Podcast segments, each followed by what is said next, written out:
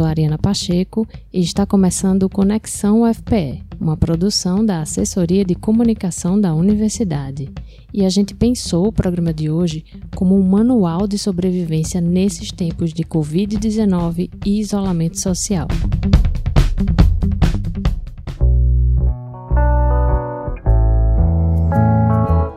primeiro caso da Covid-19 foi identificado aqui no Brasil no mês passado. A partir daí, o Ministério da Saúde começou a divulgar orientações para a população, como, por exemplo, lavar sempre as mãos, desinfetar objetos e superfícies, evitar cumprimentar as pessoas com abraços, beijos e apertos de mão e, se você apresentar algum sintoma da doença, o isolamento social, já que Segundo estudos, uma pessoa infectada pode transmitir a doença para outras duas ou três, e assim sucessivamente.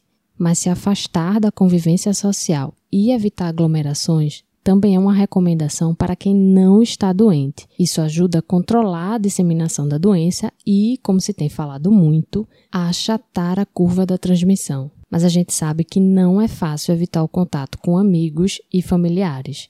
Nessas horas, a tecnologia é a nossa maior aliada. Mas cuidado!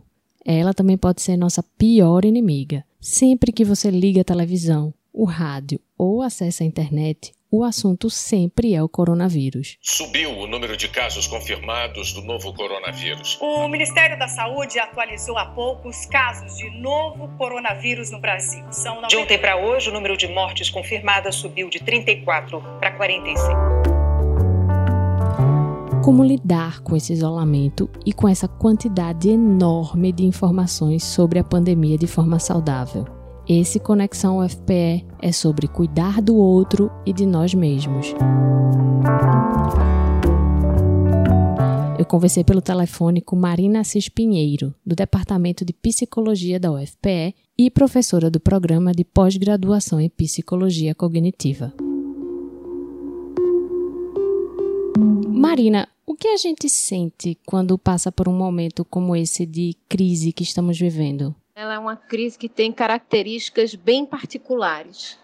É, o primeiro é justamente uma alteração profunda é, no registro da convivência social, ou seja, nós é, suspendemos né, a distribuição dos nossos afetos, dos nossos investimentos afetivos é, de uma forma bem radical né, para gerar essa prevenção. E também, com isso, consequentemente, o confinamento gera a outra mutação que é na vivência do tempo. Né? Então, se por um lado a gente tem uma profunda incerteza face à força do desconhecido, as previsões, né? É, há também uma alteração dos ritmos de continuidade e de descontinuidade no trabalho, no vínculo com os outros e na duração das vivências afetivas. Né? Essas intensidades elas tendem a se prolongar. Então, essa crise tem por característica essas duas alterações no registro da convivência, da experiência do tempo, do cotidiano e ainda, né, é, essa ideia de, de, que nós estamos parando, mas há essa, esse sentimento é, de um perigo maior, muita gente apreensiva também com a situação das pessoas que estão é, em situação de vulnerabilidade. Então, essa crise ela, ela atua né, nesses dois registros e que gera um paradoxo, porque, veja, mediante catástrofe, a nossa reação primeira é se aproximar, é estar junto, né? A gente recentemente viveu a experiência do derramamento de óleo, de enchentes, né? E a, essa ideia de que estamos juntos, né? A, essa solidariedade, né? O ninguém solta a mão de ninguém, mas que nessa pandemia torna-se um imperativo justamente o distanciamento social como medida básica e de primeira ordem para evitação da transmissão e o aumento, né, de número de, de óbitos. Então, há essa essa outra característica, né, de da gente estar tá mediante um, um, gigante minúsculo e que gera sentimentos, né, de desamparo, de angústia e tem respostas também, como a gente tem acompanhado, de negação, de dizer que isso é uma fantasia, de que isso é uma gripe, né? Então são formas que é, as pessoas é, constroem de é, conseguir, são formas que as pessoas constroem de tentar ali dar conta né, dessa, desse sentimento de risco e de desamparo e de angústia, onde a negação eu coloco né, que é uma das respostas mais é, problemáticas, porque ela coloca o sujeito e a comunidade em risco, e ela é bastante primitiva, regressiva né, nesse sentido. Mais um aspecto que eu queria destacar nessa, nessa como característica dessa, dessa crise né, é a ideia de que há essa espécie de transfiguração do lar refúgio como espaço da intimidade, da liberdade, para um lugar de isolamento, né? quer seja ele voluntário, involuntário, ou mesmo por força da lei, há essa transfiguração do espaço da casa pela coerção da nossa liberdade. Né? Então, ela, a, a casa, né, esse fique em casa, ela vai se tornando um cenário de intensificação de conflitos, de ansiedades, de compulsões e excessos, né, para quem pode né, ficar nessa na casa. Então, essa é uma outra característica que tem mobilizado muitas ansiedades, é, muitas tensões. Né? A gente sabe que há um aumento do registro de violência doméstica, violência contra a mulher em situações de confinamento. É, e a gente também tem como uma das características dessa crise a, a dúvida, né? Como, como é que a gente consegue restabelecer é, essa, espécie né, de retomada do espaço da casa, da intimidade, do diálogo consigo mesmo e com outros mais próximos, né, para quem mora com, com outras pessoas, quando a gente vivia numa cultura extremamente permissiva, né, em que muito interage, muito comunica, realiza, desloca, mas que pouco dialoga no sentido mais mais profundo, vamos colocar aí, com os seus vazios, com o não sentido, que também faz parte da vida.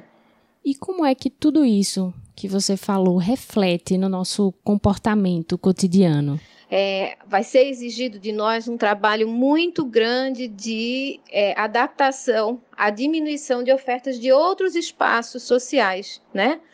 Então, é essa espécie de reclusão que intensifica né, relações familiares, as relações de poder que toda família tem, dependendo, né, se você está ali confinado com outras pessoas, ou e, aliás, não só ou, né, mas também de você ter de lidar com a convivência consigo mesmo, né, suportar essa coisa da solidão dos pensamentos, dos labirintos, né? o tédio, as ansiedades, é, insônias, angústias.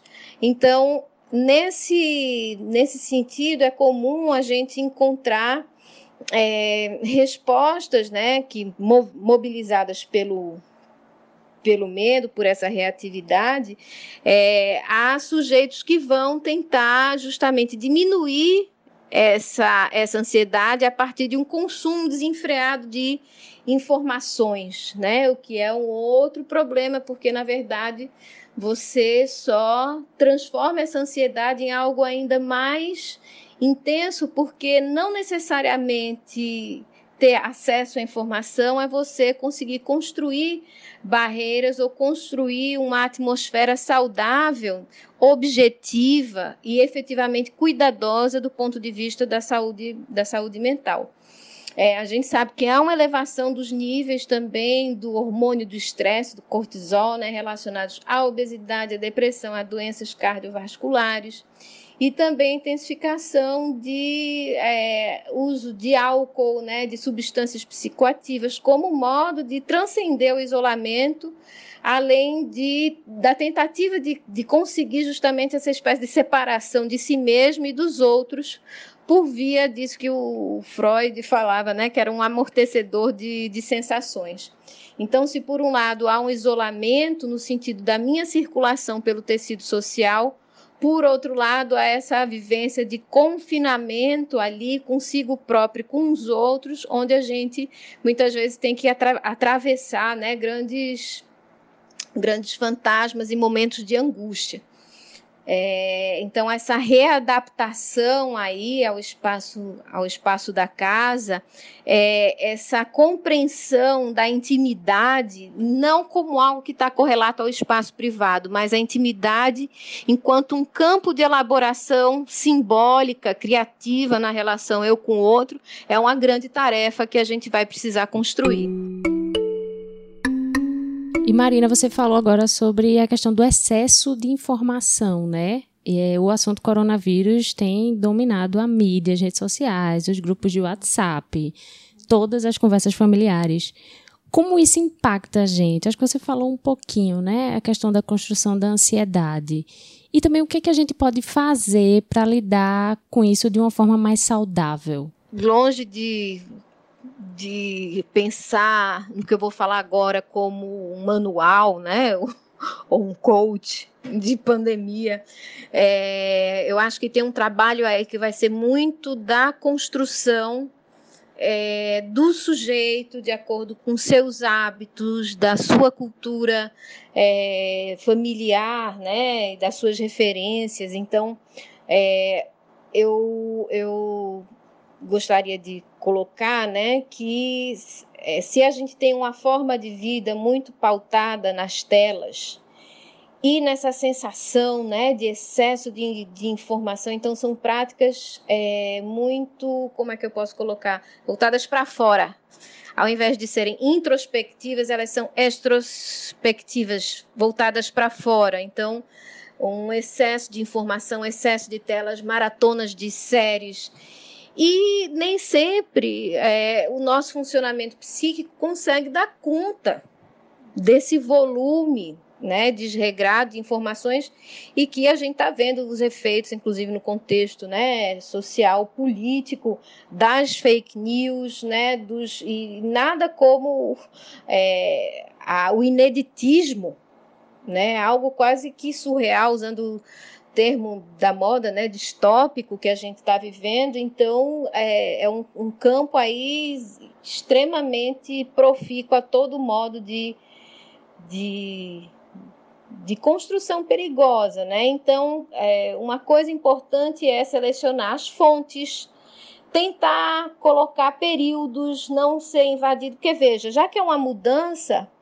essa coisa de estar no confinamento, é, uma das vias de, de, de escape é você ter essa ideia de uma continuidade né, e de uma, de uma fusão entre os tempos do trabalho, o tempo de estar com a tela, com as, com as demais é, atividades que se faz né, dentro do espaço doméstico. Então, em relação né, especificamente a, ao excesso de informação, eu penso que selecionar fontes evitar, inclusive, repassar as fake news, né?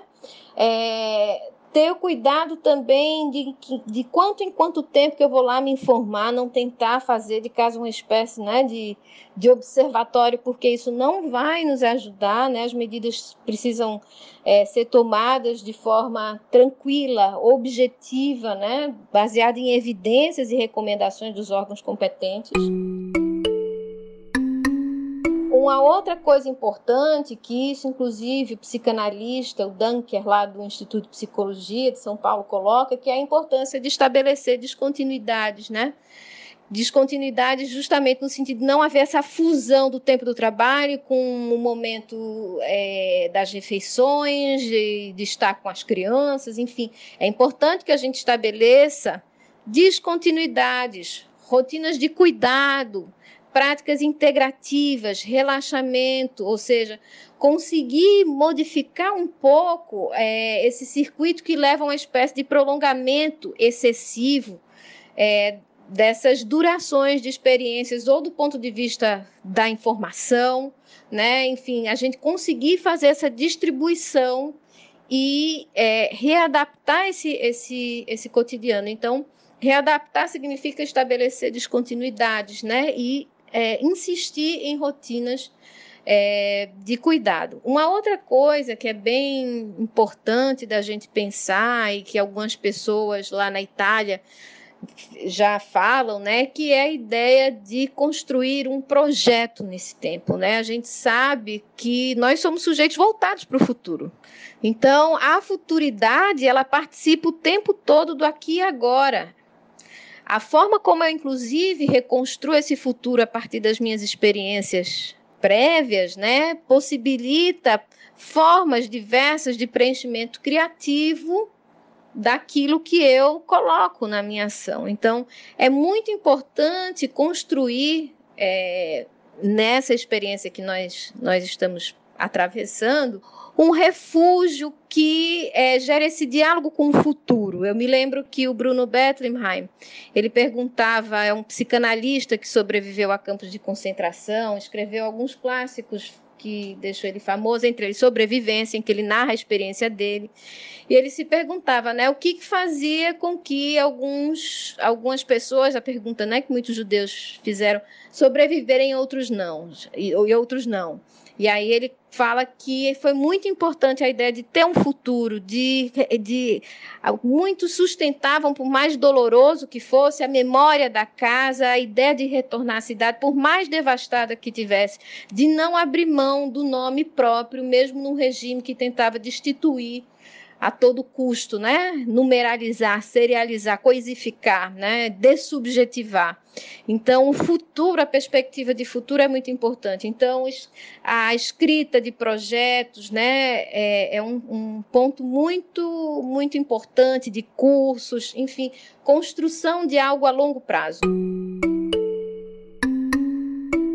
quando nós estamos confinados, né, a gente procura, a gente está ali à, à, espera né, de, de algo que transcenda. Né? E é importante lembrar que o diálogo, que as palavras, a experiência da escrita, é, elas são transcendências fundamentais da condição humana. Né? Então, é, eu acho que a situação que a gente está vivendo, essa crise, ela tem essa potencialidade né, da gente poder aí experimentar uma outra, uma outra relação dos nossos diálogos com a gente mesmo, com os nossos botões, com os outros. É, muita gente fala né, da inquietação, talvez, com um parente né, que está mais agitado. Então, é, esse exercício dessa palavra que eu acho complicada às vezes, né? Mas da empatia, ou seja, para eu ter empatia com esse outro, eu preciso de alguma forma reconhecer aquilo que é delicado em mim, né? Então, a potencialização aí do lugar da palavra, não só no contexto do diálogo, né? Mas também da escrita, da literatura. A literatura te lança em outros cenários, né? Para além da gente ficar ali na maratona de séries ou no excesso de telas ou 24 horas do computador. Então, acho que a gente precisa conseguir é, suportar, escutar nós mesmos e também atravessar esses desafios da convivência, esses desafios de de construir uma escuta empática do outro, né? E, e, enfim, criar novas perspectivas sobre a casa que às vezes parece um território tão nosso e nesse momento se torna num espaço tão estranho, né? Para alguns até é, coercitivo e ansiogênico, como a gente falou. Outro ponto que, que eu também queria levantar aqui é a diferença de é, home office e working from home, né? Ou seja, é, de trabalhar de casa. Então, quando a gente trabalha de casa, é muito importante. Eu vi um, uma matéria no, no, jornal Guardian sobre isso. A gente está atento a aspectos ergonômicos, econômicos e de cuidado ao trabalhador. Então, se por um lado, né, na matéria falava que working from home é uma coisa mais produtiva, livre do, do tempo do deslocamento, das longas reuniões com poucas resoluções, né, dos almoços estendidos é, e da atualização das fofocas, era assim que estava escrito na matéria. Por outro lado, a gente precisa ter esse cuidado para também diferenciar o horário de trabalho é, o horário em que eu vou colocar as minhas forças produtivas né, em ação, mas também momentos em que eu posso é, canalizar essa minha energia para essas atividades que a gente está colocando aqui como integradoras, restaurativas, e aí é, é bem do, do, do, leque né, que cada um vai conseguir construir para si, desde a arrumação da casa, das gavetas, que tem muito se falado, né, a elaboração de um projeto, cursos, enfim. Marina, você falou sobre essa questão da gente impedir, né, que nossas atividades entrem uma na outra, né? Ter os horários para trabalhar, o horário para é, se divertir, o horário para estar com as crianças. É porque é tão difícil para a gente conseguir em casa estabelecer esses limites, assim. É mais difícil porque é um processo de readaptação, né? Se a gente for pensar o cotidiano, e a hora de ir para a escola, é, ir ao trabalho, ir à padaria, enfim, cada um desses espaços sociais, eles têm uma regulação é, do nosso tempo e da nossa forma de posicionamento, no qual não, não há essa espécie de, de demanda interna né, para construir.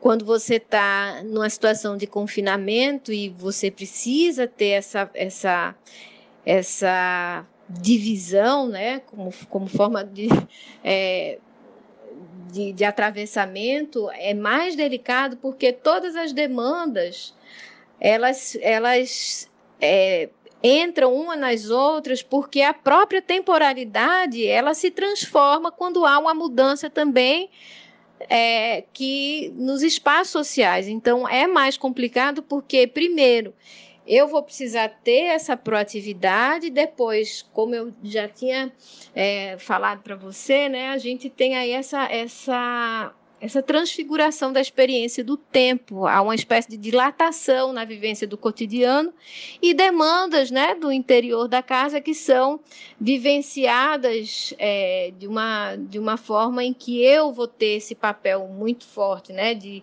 de gestor, de regulador, sem o apoio dessas outras, desses outros espaços e instituições que me permitiam fazer esses cortes né? E isso também é válido em termos da intensidade dos nossos pensamentos, das vivências introspectivas, né? É, ou seja, estar é, em, confinado significa muitas vezes estar ali mobilizado por essas vozes interiores que muitas vezes são silenciadas por outras demandas externas, demandas de lazer, de trabalho, etc. Além de se cuidar, é bom lembrar que a gente também precisa cuidar do outro. A parcela da população mais vulnerável nessa pandemia são os idosos. Eles fazem parte do grupo de risco, podendo desenvolver o quadro mais agudo da doença. Sem contar que lidar com o isolamento social também é muito difícil para eles. Sobre isso, eu conversei por telefone com Isaura Peixoto, médica preceptora da residência em geriatria do Hospital das Clínicas da UFPR. Doutora Isaura, quem tem um parente idoso, quais os cuidados que precisa ter para que ele conserve saúde física e mental nesse momento de isolamento?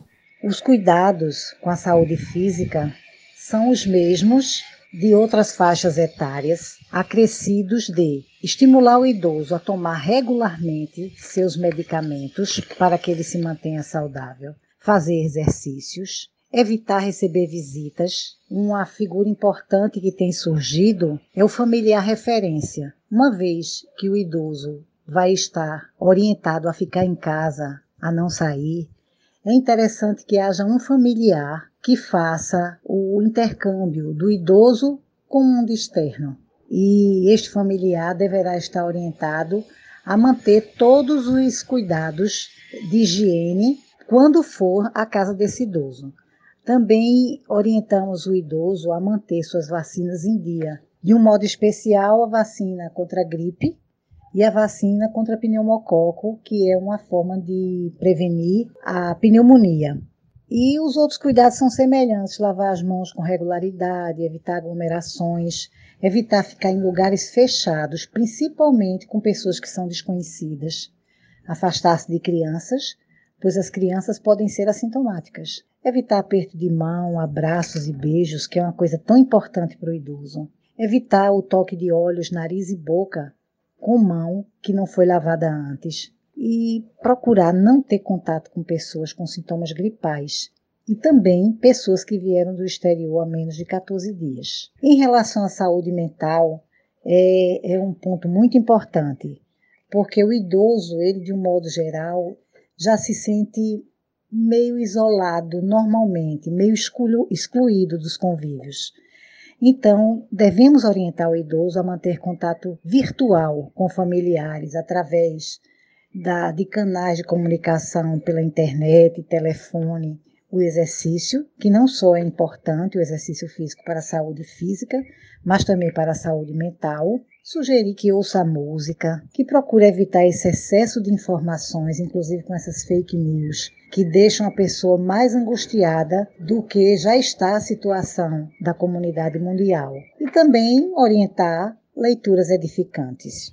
Isaura, e quem tem parente em instituição de longa permanência para idosos, que é o que a gente chamava antigamente de casa de repouso, deve visitá-lo, deve evitar? É muito importante essa sua pergunta, porque essas instituições conhecidas no passado como asilos, abrigos para idosos, elas estão cada vez mais frequentes devido ao envelhecimento da população.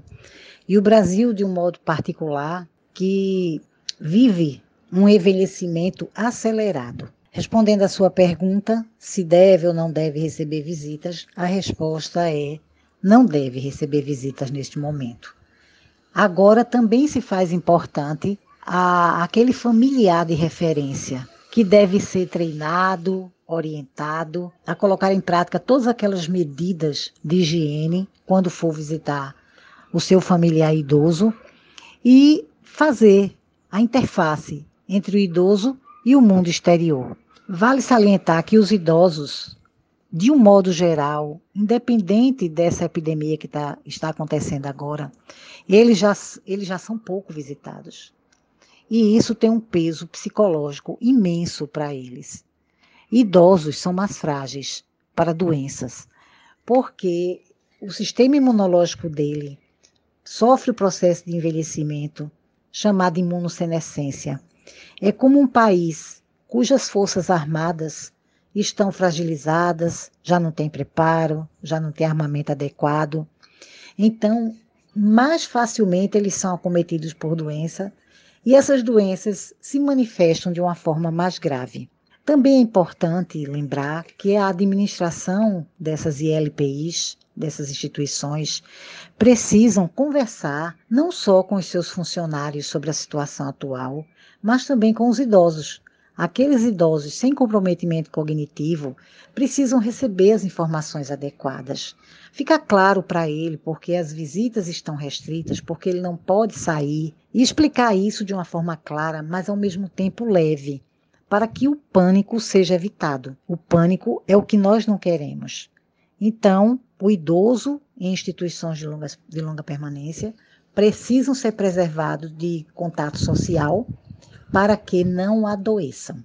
E doutora Isaura, caso o idoso apresente algum sintoma da COVID-19, o que a gente pode fazer? O protocolo ele é diferente daquele aplicado a uma pessoa jovem? O protocolo é muito semelhante. Eu diria que o que muda é a atenção para os sintomas, porque devido a deficiência imunológica própria do envelhecimento, as doenças avançam mais rapidamente e de forma mais agressiva. Então, se você tem um idoso com sintomas de febre, tosse ou nariz escorrendo, mas ele não tem falta de ar, não tem cansaço, o que se recomenda é que não devem procurar o serviço médico imediatamente. Pode ligar para o serviço de saúde, passar o quadro e seguir as orientações respeitando isolamento por 14 dias. E aqueles idosos que forem positivos, uma vez testados, ou que tenham tido contato com pessoas sabidamente com Covid-19 devem respeitar o isolamento também por 14 dias. Em relação à, à ida de paciente em consultório, a recomendação é que o geriatra diminua em muito o número de pacientes a serem atendidos, para que na sala de espera seja possível manter uma distância em torno de dois metros entre um paciente e outro. O idoso que puder ir sem acompanhante é melhor, para evitar uma quantidade maior de pessoas na sala de espera. Então, é vigiar o idoso, como eu falei, porque os sintomas evoluem mais rápido e de uma forma mais agressiva, sabendo que a mortalidade no idoso, infelizmente, é mais alta. Se estima que idosos entre 60 e 69 anos de idade, essa mortalidade seja de 3,6% é, de 70 a 79 anos, 8%, e acima de 80 chega a quase 15% a mortalidade. Então, sem sintomas graves, fique em casa. Agravou, vai para o hospital. Na verdade, em todo o tempo, o idoso é muito esquecido. Eu vejo isso no meu dia a dia. Existe muita solidão. A solidão do idoso é uma coisa real. Inclusive, o Reino Unido instituiu o Ministério da Solidão, porque os idosos são muito sóis. E o que eu tenho observado atualmente é que, nesse momento de crise que estamos vivendo, a gente encara da seguinte forma: o idoso ele está vivendo a, a última etapa de sua vida, onde ele vislumbra a sua finitude de uma forma mais real. E os parentes dele também enxergam nele essa finitude. E é tão interessante a gente ter observado agora, eu tenho observado, que aquelas pessoas que se mantiveram mais distantes do seu parente idoso, agora estão buscando esse convívio. Infelizmente não pode chegar tão junto, porque a recomendação é que não chegue para preservá-lo, preservar a sua vida a sua saúde. E o recado que eu quero deixar é que quando passar essa epidemia, se lembrem de que o idoso precisa de amor, precisa ser lembrado se sentir importante, porque ele é importante. Ele é a história viva. Então, que cada um possa lembrar do seu idoso e tornar a sua vida bem melhor com atenção, com amor, com carinho e deixando claro que está indo vê-lo porque ele é importante, não apenas por obrigação. Ter crianças em casa nesse período de isolamento pode ser um desafio. Com as aulas suspensas e sem ter como encontrar os amigos e sair para brincar, elas também sofrem com o distanciamento social. Silvia Fernanda de Medeiros Maciel, psicóloga e professora do Departamento de Psicologia da UFPE, conversou com a gente sobre isso. Silvia, como é que a gente pode explicar esse momento de pandemia e de medidas de prevenção para uma criança? Como é que a gente faz isso da melhor forma? Ah, vê só. O mais importante agora é que a gente saiba que as crianças são capazes e que precisam entender o que está acontecendo no mundo, no mundinho delas, nesse momento. Então, vê só, elas precisam entender o que está acontecendo com sua família, o que está acontecendo com elas mesmas, com seus amigos. Elas precisam entender por que pararam as aulas, por que a gente não pode sair de casa, por que elas não podem encontrar nem seus amigos, nem seus avós, nem tios, nem primos, sei lá, precisam compreender também por que é preciso que a gente fique atento para lavar as mãos, para ter cuidados com a higiene. É nossa responsabilidade como adultos manter as crianças seguras, tanto física como emocionalmente. E aí, para isso, a gente precisa falar com elas sobre o coronavírus, sim, contar as coisas do modo que elas possam entender, para que elas entendam e compreendam efetivamente a importância da gente se cuidar e de estar atento a, ao fato de estarmos afastados das outras pessoas.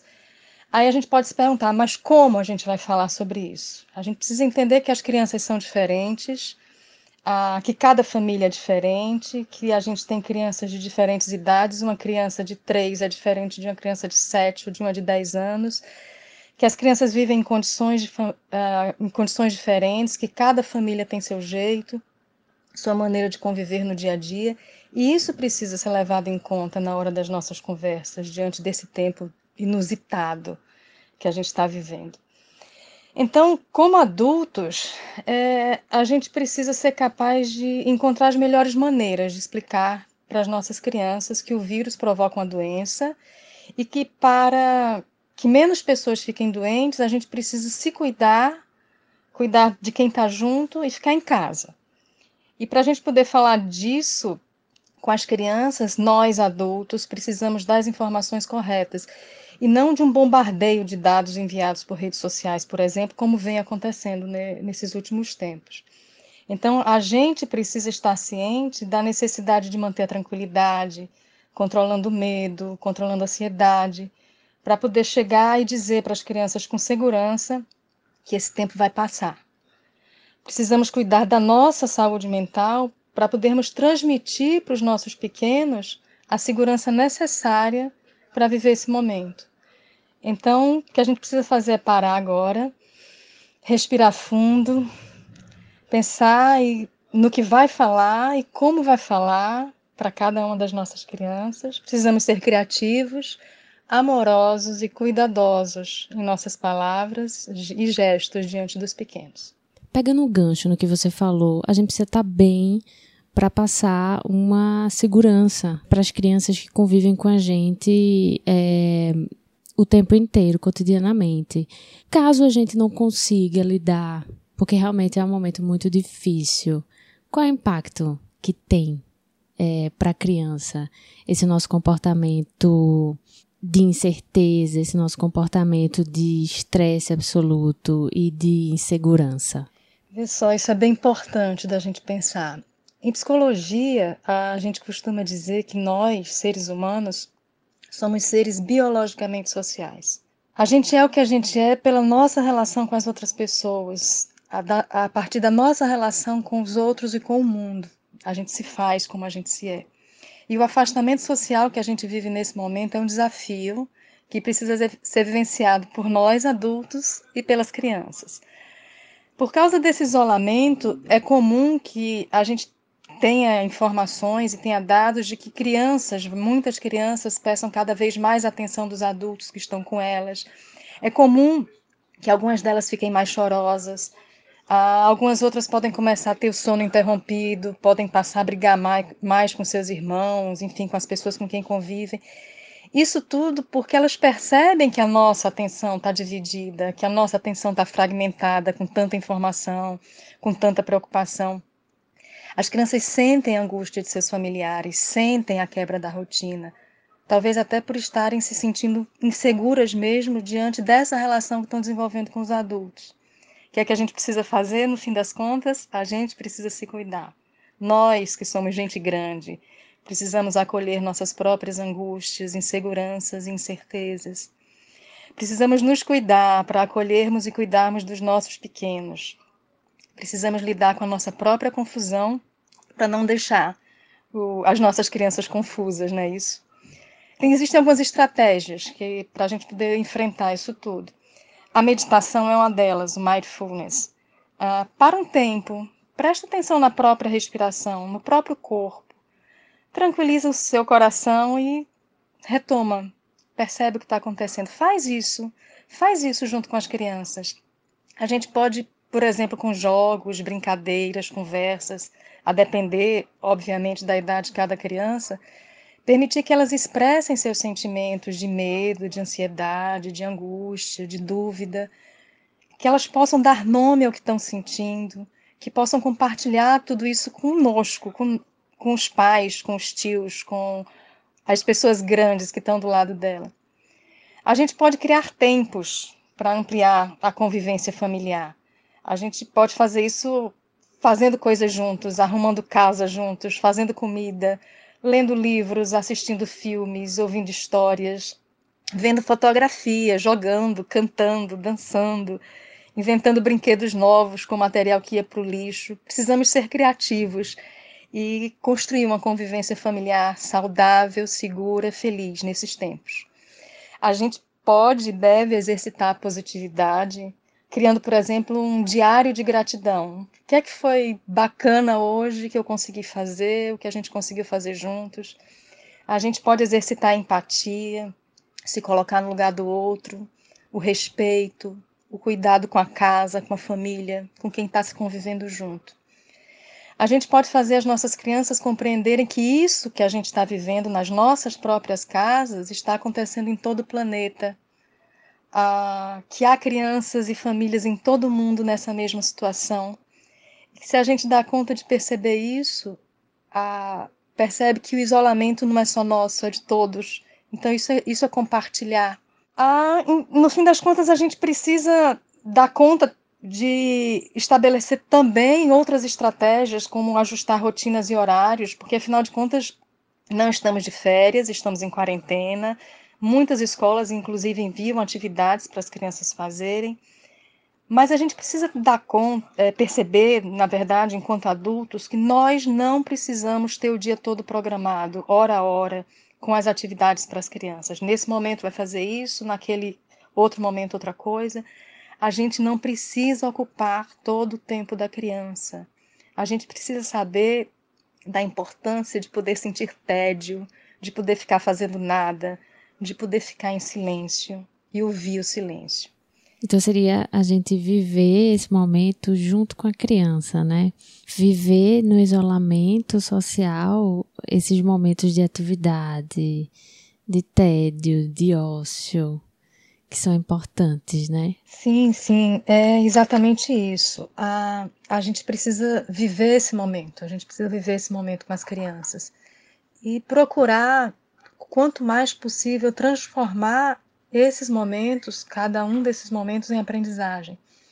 A gente precisa se lembrar do que os antigos já ensinaram, que nós somos seres de mudança, o que há de permanente em nós é a possibilidade de mudança. Então, Vamos cuidar da nossa saúde mental, vamos cuidar da nossa saúde emocional, da nossa saúde física e cuidar dos nossos pequenos, porque assim a gente vai dar conta de sair dessa situação bem, em condição de contar histórias a respeito desses momentos e em condições de entender o quanto isso está sendo importante para o nosso crescimento pessoal e para as nossas relações familiares.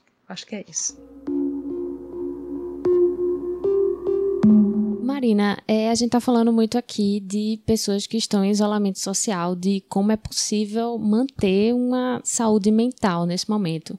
Mas e as pessoas que não estão isoladas em casa e que e as pessoas que também trabalham diretamente no combate ao coronavírus, como médicos e enfermeiros? Como é esse momento para eles? Como isso afeta o psicológico deles? Eles também precisam de ajuda? Sem dúvida, é, principalmente, né, se a gente for pensar que é uma atividade que está ali o tempo todo sendo exigida, demandadas experiências de estresse, de esgotamento. Então, tudo aquilo que a gente falou aqui sobre cuidados de si, é, o profissional de saúde vive isso que de, de forma intensa, apesar dele ter é, o conhecimento, um saber, uma técnica, ele está ali, né, no front da história. Então é muito importante também a atenção à saúde mental desses profissionais, de é, que os times, né, possam realmente estabelecer relações ali solidárias, é, que haja espaço para diálogo sobre o vivido, sobre a impactação afetiva, sobre os sentimentos de impotência. É, hoje eu estava vendo uma, uma médica né, falando muito disso, assim, que tem momentos que ela trabalha 12 horas e que ela pergunta por que, que eu estou ali. E aí ela responde que o motivo dela estar tá ali, depois de um, de um certo hiato na fala, ela diz, só pode ser os pacientes. Então, há muitas questões né, que lidar com, com situação né, de, de vida, de esgotamento, que precisam ser cuidadas, né, inclusive do ponto de vista psíquico, de apoio. Né? Então, é muito importante estar atento a, ao cuidado é, também desses profissionais e da qualidade das relações nos times de trabalho. Num manual recente da OMS, né, falando de cuidados a profissionais de saúde, tem uma passagem que eles dizem, né, isso de forma bem clara, a importância de manter todo o pessoal protegido do estresse crônico e de uma saúde mental precária para que possam desempenhar o seu trabalho da melhor maneira. Então, é importante certificar que a situação atual não terminará da noite para o dia e o seu papel é focar no longo prazo em vez de respostas de curto prazo para a crise. Então, as práticas de autocuidado,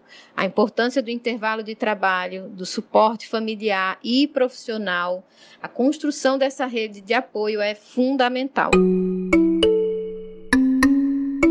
Marina, a gente também vive um momento de muita incerteza, né? É, a gente está ansioso com o futuro, com o que vai acontecer amanhã, depois de amanhã.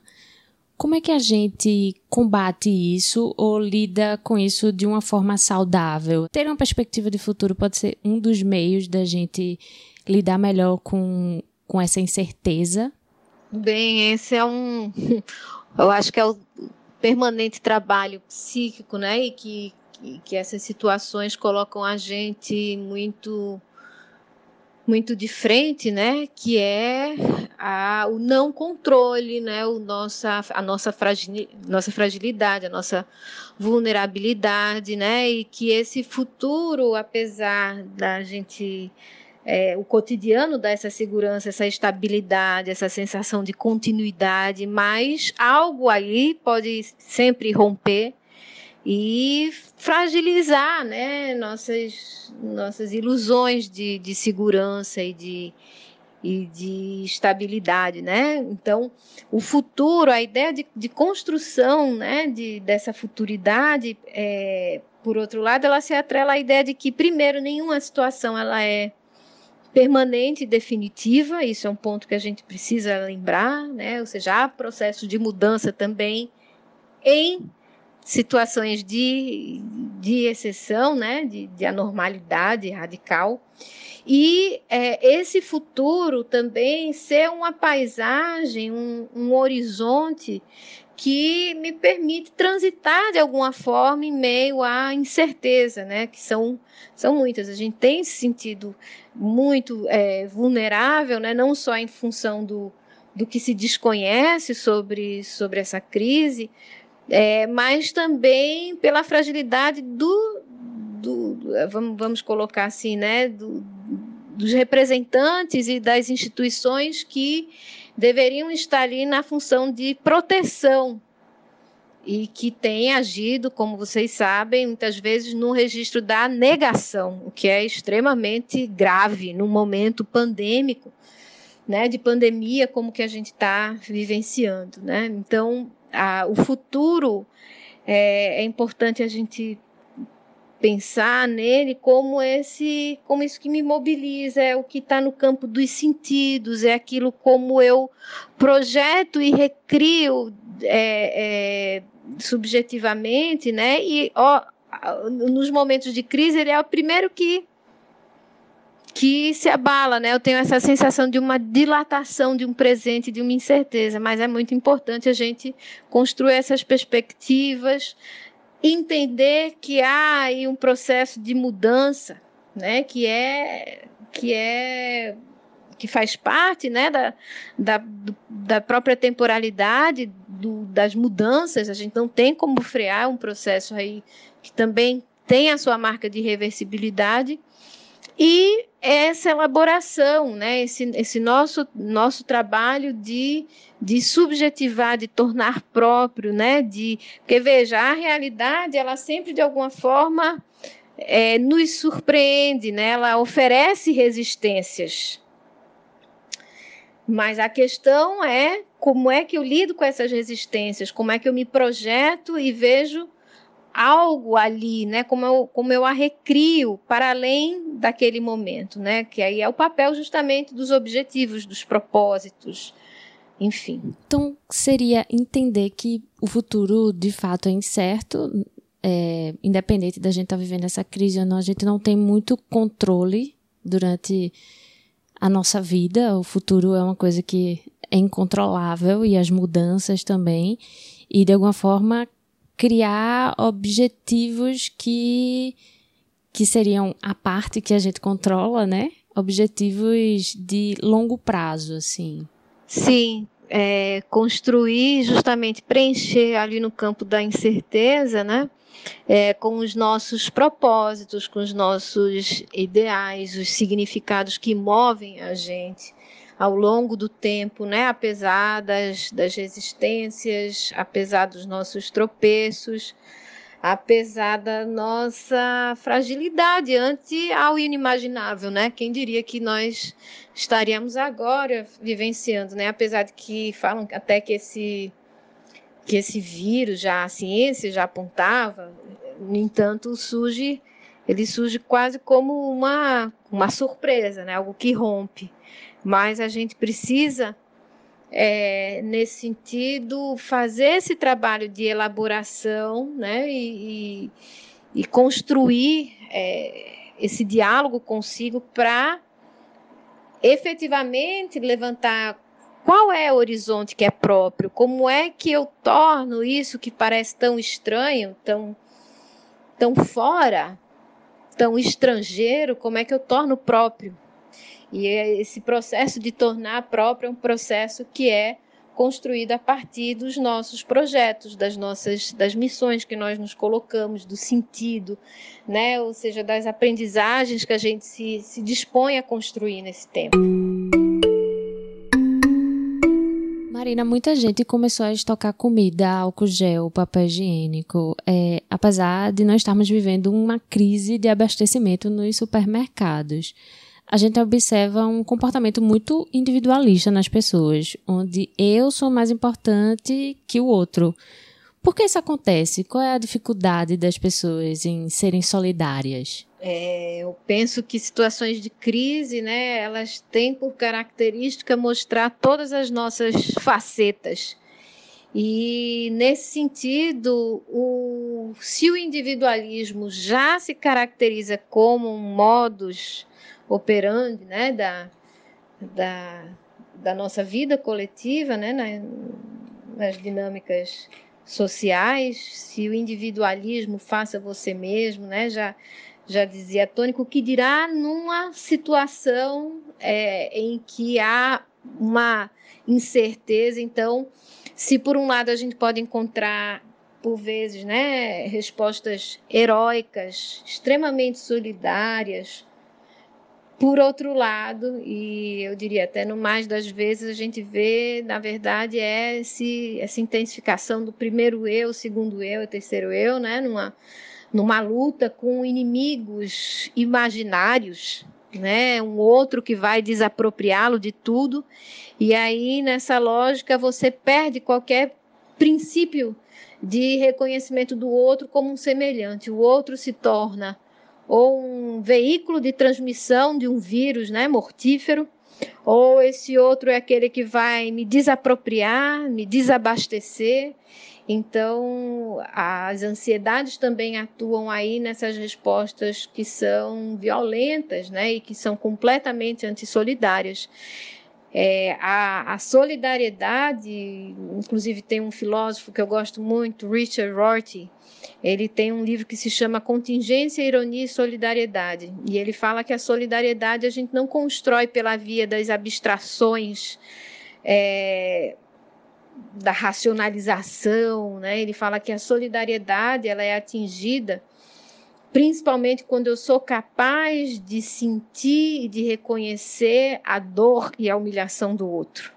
E ele fala que as artes têm um papel muito forte aí nesse processo, porque as artes permitem que esse diferente não seja tomado como, como um perigo, né? um, um usurpador, e permite que eu possa entrar em contato com esse outro que, mesmo tão diferente, ele é semelhante a mim é, na vivência do sofrimento, na vivência da perda, né, na vivência da dor. Então, esse é um horizonte ético bem importante do Hort, que é o papel da, da solidariedade enquanto vivência subjetiva, enquanto sensibilidade à dor, à dor do outro.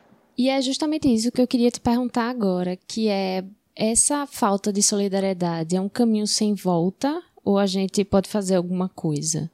É, eu acho que quando a gente está falando de solidariedade, nada é um caminho sem volta, né? E mesmo as culturas elas são diversas, né? E, e essas situações difíceis, elas têm o poder né, de transformar de forma coletiva. É, então, para muito além do vírus, né, somos nós que podemos construir novos laços, se comover né, com, com a dor do outro e é, é, realmente pensar na, na solidariedade de uma forma em que ela atue no modo do, da gente pensar o próprio cotidiano, a própria relação com o outro. Eu tenho escutado às vezes pessoas falando: olha. É, eu não sei como eu vou fazer para aguentar, é, sei lá, minha mãe, meu irmão, que convive aqui, né? Então eu acho que já nessa relação com o próximo, mas que é tão diferente, a gente tem aí uma oportunidade de é, exercício da solidariedade, né? De ajudar as pessoas de nosso convívio a se expressarem de forma positiva seus medos, suas necessidades, sem que isso nos ameace. Então, a construção de, de relações de confiança, de empatia com a dor do outro é, é uma aposta necessária que a gente faz né, nessa, nesse outro, num outro que é capaz de me compreender, de inclusive acolher, é, pensando, claro, naquilo que eu falei antes, que é importante que a gente primeiro faça as pazes também com as nossas regiões mais, mais sombrias, né? o, a, o nosso próprio território estrangeiro, vamos, vamos colocar assim.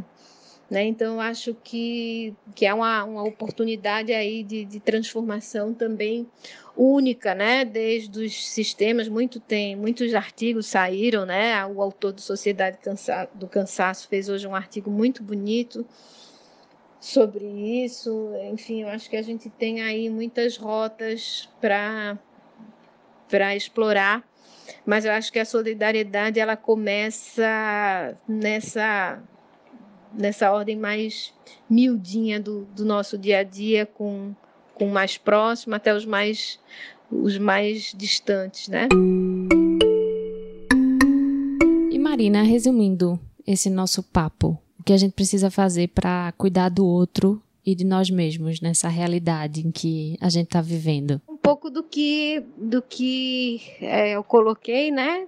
De fazer essa aposta de que o outro é capaz de me compreender, de nos conectarmos também com a dor e a solidão do outro.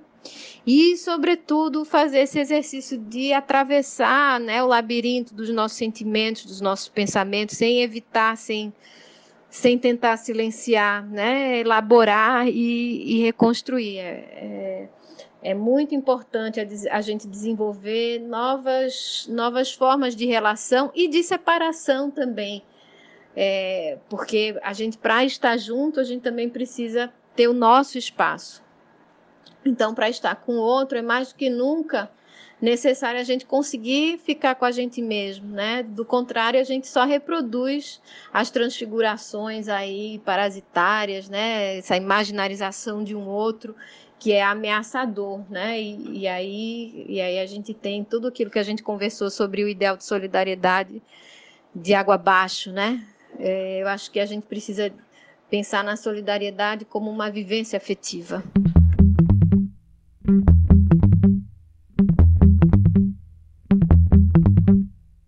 Gente quer terminar esse programa lembrando que nesse momento é importante ter atenção para a nossa saúde física, sem esquecer da mental, para que a gente consiga atravessar esse momento com serenidade. Atualmente, alguns serviços de atendimento psicológico estão disponíveis através da internet e pelo telefone. A Faculdade Exuda está realizando atendimento psicológico gratuito por meio do WhatsApp, mensagem e ligação telefônica. Para mais informações, você pode ligar para DDD 81 99976 6272 99976 6272 e o Centro de Valorização da Vida, CVV, também realiza atendimentos por telefone e está disponível 24 horas por dia. É só você ligar 188. E não vamos esquecer de exercitar a nossa solidariedade. Se você pode ficar em casa, fique. Quando a gente se cuida, a gente também cuida do outro. Conexão UFPE de hoje sobre como sobreviver a esses tempos de isolamento social termina aqui.